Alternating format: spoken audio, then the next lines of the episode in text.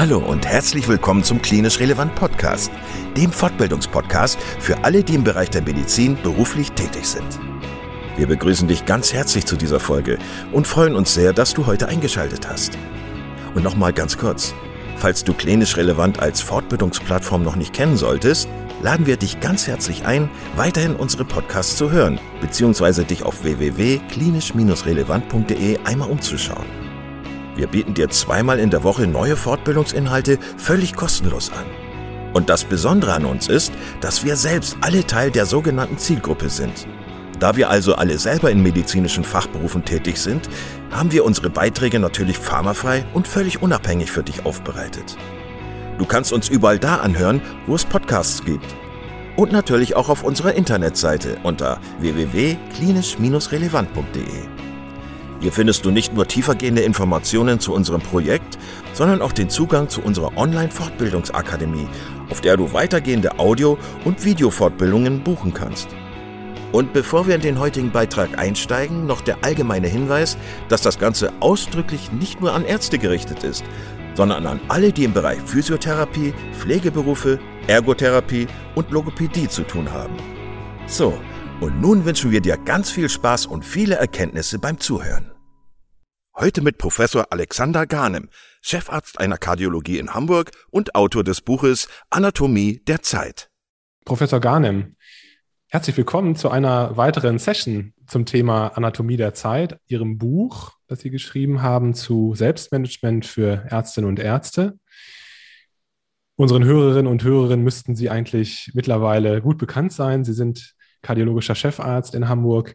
Und wir haben schon viele ähm, Podcasts mit Ihnen zusammen aufgenommen. Da ging es primär um Ihr Buch, das sehr bemerkenswert ist, wie ich finde. Heute haben wir uns eine weitere Session vorgenommen zum Thema Karriereplanung. Als ich Ihr Buch gelesen habe, habe ich mir gewünscht, ich hätte das gehabt, als ich, als ich noch jung war und am Anfang meiner Karriere stand, wenn man das so sagen kann. Und genau, deswegen wollte ich gerne dieses Thema nochmal mit Ihnen besprechen. Wir haben uns ja vorgenommen, drei Fragen, drei Antworten. So haben wir das gelabelt. Und deswegen würde ich gerne mit der ersten Frage anfangen. Und zwar, ähm, welche Tipps Sie den jungen Kollegen, die das jetzt gerade hören, aber auch vielleicht den älteren Kollegen natürlich mit auf den Weg geben können, um herauszufinden, was sie eigentlich möchten, beziehungsweise welchen Karriereweg sie einschlagen sollen. Ja, das ist eine, ich finde, das ist eine sehr schwierige Frage, Herr Grun. Vielen Dank, dass Sie die stellen. Ähm, ich habe mich damit ähm, auseinandergesetzt, weil ich tatsächlich am Anfang schon eine Idee hatte, wo ich später mal hin will. Ähm, es ist trotzdem so, dass ich diese Entscheidung dann im Verlauf der Zeit auch häufig nochmal justieren lassen mussten. Deshalb glaube ich, ist es tatsächlich ambivalent. Auf der einen Seite ist es wichtig, eine Planung zu machen auf der anderen Seite ist es, glaube ich, auch nicht ähm, ähm, gut und vielleicht sogar lebensfremd, zu viel zu planen und sich vorzunehmen. Deshalb, diese Ambivalenz zieht sich auch jetzt durch meine Antwort. Ich ähm, sehe auf der einen Seite äh, einen sehr wichtigen Bestandteil in der Karriereplanung, insbesondere weil wir sehr verschult in die Uni gegangen sind. Also das Humanmedizinstudium ist sehr verschult. Da gab es Dinge abzuhaken und am Ende hat man dann irgendwie sein Examen und die Approbation bekommen. Und das, was danach kommt, das wahre Leben, ist komplett anders. Und deshalb ist es in meinen Augen schon wichtig, sich da Gedanken drüber zu machen. Ähm, es gibt für mich zwei Ansätze, die ich gerne mit Ihnen teilen würde. Der eine Ansatz ist ähm, sehr holistisch. Das ist, sozusagen alles ganz vom Ende her zu betrachten. Also beispielsweise, wenn man jetzt ähm, Bücher ähm, und Statistiken von Sterbenden sich durchliest, was bereuen Sterbende am meisten, wenn sie sterben, dann ist es tatsächlich so, dass sie sagen, ich hätte gerne mehr Mut gehabt, ich hätte gerne weniger gearbeitet, ich hätte gerne bessere Beziehungen geführt. Das heißt, es kann gut sein, dass wenn man das wirklich ganz holistisch sieht, dass man diese Maßnahmenpläne auch runterbricht, nicht nur aufs Sterbebett, sondern auch auf die Zeit vorher, denn dann kann man es noch umändern. Und die andere Betrachtungsweise, das ist sozusagen gar nicht so holistisch, sondern sehr pragmatisch, das ist tatsächlich die Flugebenenlogik. Das heißt, wenn wir hier unten auf der Grasnarbe spazieren und im operativen Geschäft leben, dann sollten wir regelmäßig Flugebene verändern, beispielsweise einmal im Jahr. Ich mache das klassischerweise so in dieser Weihnachts- und Neujahrszeit, dass man sich Gedanken macht, was war gut in diesem Jahr, wofür bin ich dankbar, was mache ich nächstes Jahr, vielleicht was möchte ich anders machen, aber auch unterjährig, dass man wirklich alle zwei, drei Wochen nochmal schaut, was kann ich nächste Woche oder übernächste Woche oder in den nächsten zwölf Wochen mir vornehmen und dass man tatsächlich diese Planung dann adjustiert, je nach Flugebene, also einmal im Jahr groß planen, alle vier, vier bis sechs Wochen etwas kleiner planen. Und ich glaube, dass es sich überhaupt nicht lohnt, viel weiter zu planen als drei bis fünf Jahre, sondern tatsächlich, wenn man so weit planen will, dann sollte man tatsächlich an sein Sterbebett denken und die Dinge identifizieren, die einem dann wichtig sein werden. Diese Dinge, die sollten tatsächlich jede Woche in unserem Leben vorkommen. Das heißt, wenn ich sage, ich will mutiger sein auf meinem Sterbebett, dann sollte diese diese, diese Reue jede Woche auch ähm, angegangen werden. Und wenn man sagt, ich möchte gerne weniger arbeiten, dann sollte auch das innerhalb der Woche schon bemerkbar gewesen sein. Ich finde es sehr spannend. In Ihrem Buch haben Sie vorgeschlagen, dass man ähm, sozusagen imaginär ans Ende seiner Karriere springen soll oder kann, um sich so ein bisschen vorzustellen, was man sich eigentlich wünscht. Also dieser, dieser imaginäre letzte Tag in der Klinik. Das fand ich ein ganz tolles Bild. Ähm, was, was meinen Sie damit? Vielleicht können Sie das den Hörerinnen und Hörern, Hörern nochmal sagen. Ja, es ist, es ist wie so oft tatsächlich auch verbunden mit einer Geschichte.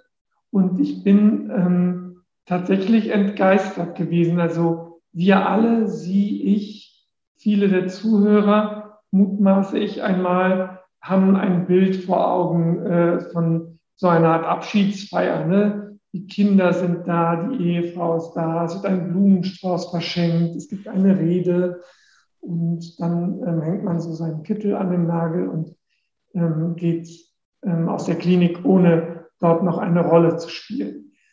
Und zwei Dinge haben tatsächlich so in meiner Laufbahn haben sich eingebrannt. Das eine ist, dass tatsächlich, ich habe auch mehrere Chefwechsel jetzt hinter mir, dass wirklich kein Hahn mehr nach einem kräht, wenn man diese Klinik verlassen hat.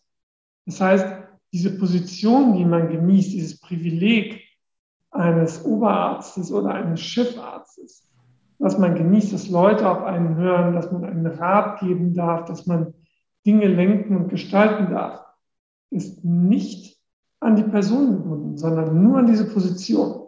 Sobald sie diesen Kittel abstreifen, sind sie nur noch dieser Mensch und haben da, wenn sie sozusagen nicht auch an anderen Facetten gearbeitet haben in ihrem Leben, überhaupt gar nichts hinterlassen in dieser Klinik. Das war eine Geschichte, die so ein bisschen hängen geblieben ist bei mir, dass man sich da nicht zu wichtig nehmen darf.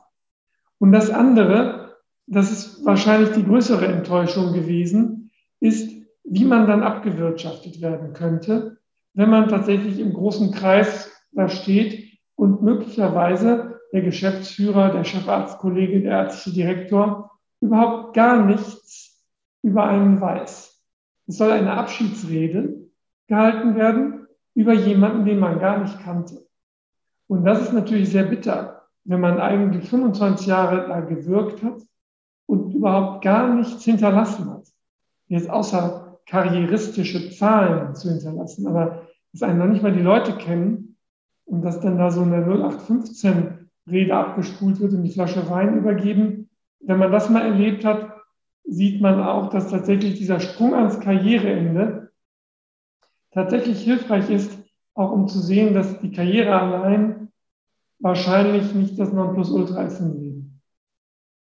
Aber ich kann mich auch an ähm, Chefärzte, an Oberärzte erinnern, die sehr wohl eine persönliche Note hinterlassen haben und die auch Spuren hinterlassen haben, bei den Menschen, mit denen Sie zusammengearbeitet haben. Also ich denke, also das war das eine, was, also mich hat das genauso bewegt, wie Sie das gerade erzählt haben, aber ich finde, es ist auch ein bisschen ein Ansporn, Persönlichkeit zu zeigen auf der Arbeit und durchaus persönliche Bindungen einzugehen und äh, nicht nur den, den Job als, als Job zu sehen. Ne? Also es ist ja auch eine Möglichkeit, ähm, seine Persönlichkeit mit einfließen zu lassen in den Job. Ja, das, das sehe ich ähnlich. Und ich bin auch froh und glücklich darüber, dass wir sozusagen so diese Kurve kriegen. Denn diese mittlere Frage war ja tatsächlich dann eine Lektion in Demut. Ja. Und diese Kurve zu bekommen, dass dieses, diese, dieser Funke Hoffnung da ist, dass man mehr hinterlassen kann als reine Fachlichkeit. Die lässt einen tatsächlich jeden Morgen gerne zur Arbeit kommen. Es ist ja so, dass es häufig im Leben anders kommt, als man so denkt.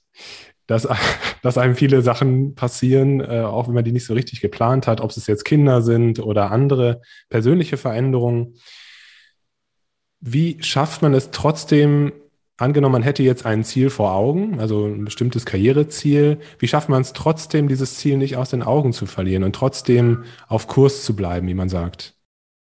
Tja, also es ist tatsächlich so, auch wenn das jetzt so ein bisschen spastisch klingt, so vom, Anfang des, der Unterhaltung, diese, diese Planungssache, ähm, das soll gar nicht so spastisch rüberkommen. Also es ist nicht so, dass ich jetzt den ganzen Tag immer irgendwelche Dinge notiere und die dann abhaken will, aber mich hält das zum Beispiel auf Kurs, dass ich beispielsweise, wenn ich zu Jahresbeginn mir Gedanken gemacht habe, okay, diese Facette, die hast du letztes Jahr übertrieben, das ist nicht vorrangig für kommendes Jahr, sondern du möchtest gerne die und die und die ähm, Richtung einschlagen, ähm, dass man tatsächlich diese Flüge in höherer, äh, auf höherer Ebene dass man die nutzt, um auf Kurs zu bleiben, nochmal zurückzublicken und zu, zu gucken, kann ich mit dem, was ich mir vorgenommen habe, Erfüllung finden. Wir haben uns ja eigentlich auf drei Fragen, drei Antworten ge geeinigt, mhm. aber heute wollte ich Ihnen gerne vielleicht noch so eine kleine ähm, provokante Zusatzfrage stellen. Das mit dem Karrieremachen aus Ihrer Sicht, das würde mich nochmal interessieren. M muss man immer Karriere machen oder darf man auch einfach nur in Anführungszeichen seinen Job gut machen äh, und das Ganze als Broterwerb betrachten. Ja, das klingt schon fast so, als ob sozusagen der eine, nur der eine neidisch sein darf auf den anderen.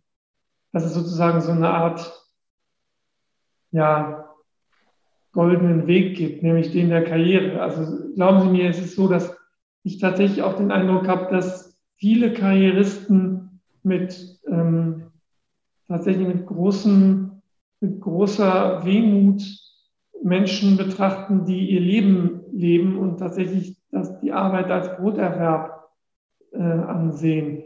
Ich habe den ärztlichen Beruf nur immer so wahrgenommen, dass der uns so viel Freude macht, dass wir da mehr ähm, Zeit mit verbringen als andere Menschen und auch lieber Zeit damit verbringen als andere Menschen mit ihrem Job. Und ich glaube, so wird, so wird tatsächlich die Sache auch rund und ein Schuh draus, solange uns dieser Job auch Freude macht und uns ein Warum gibt und wir auch gerne zur Arbeit gehen, äh, so lange, glaube ich, ist weder Karriere noch Broterwerb der falsche Weg.